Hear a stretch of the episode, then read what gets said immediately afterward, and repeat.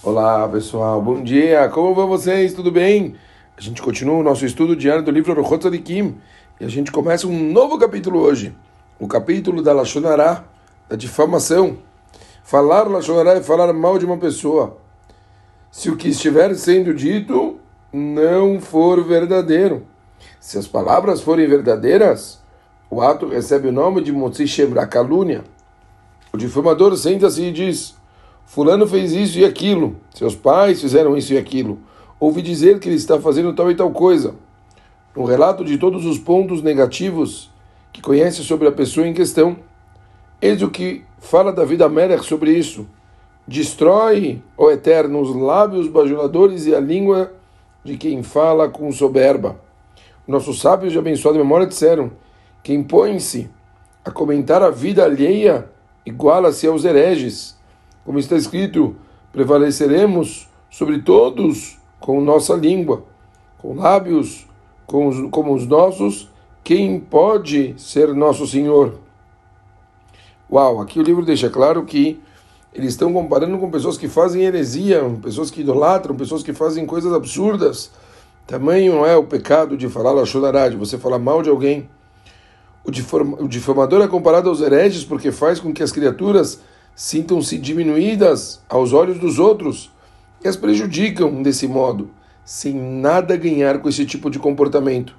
De certo, para poder agir dessa maneira, o indivíduo tem que primeiro remover de sua consciência o jugo divino, pois peca por pecar somente. Esse tipo de comportamento é pior do que um ladrão, do que o adúltero, pois eles derivam prazer de seu pecado. E essa pessoa não tem nada de mais, não há atitude mais cruel e gratuita do que o de difamador.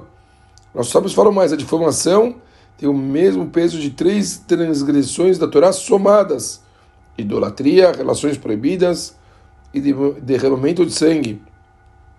É espantoso que a difamação se iguale a essas três coisas, as mais graves da Torá, e ainda somadas, transgressões pelas quais um Yehudi deve se sacrificar a própria vida para ele não cometer e aqui ele está dizendo que ela vale pelas três, tão negativa que ela é. Por que tudo isso? Pois a difamação é mais grave do que os delitos acima. A pessoa comete o mesmo ato repetido infinitamente, dezenas de vezes por dia, humilhando e embaraçando seus ouvintes, além do constrangimento que leva ao objeto do seu escárnio. Mesmo uma transgressão leve, se cometida inúmeras vezes, termina por tornar-se pesada. Um fio de cabelo é fino e fraco, mas aliado a outros fios trançados, forma-se uma trama resistente. Pachuto, pessoal, a gente tem que entender as consequências de falar mal. Muitas vezes a pessoa fala, não, mas nem falei nada, a pessoa fala bobagens.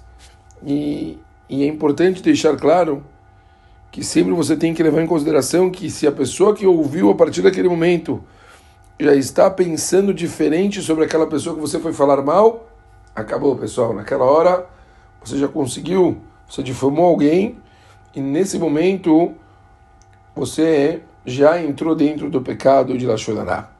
Vamos prestar atenção nisso e a gente continua amanhã, se Deus quiser. Vamos entrar em mais detalhes a partir de amanhã. Um beijo grande para todo mundo e ótimo dia. Valeu, pessoal!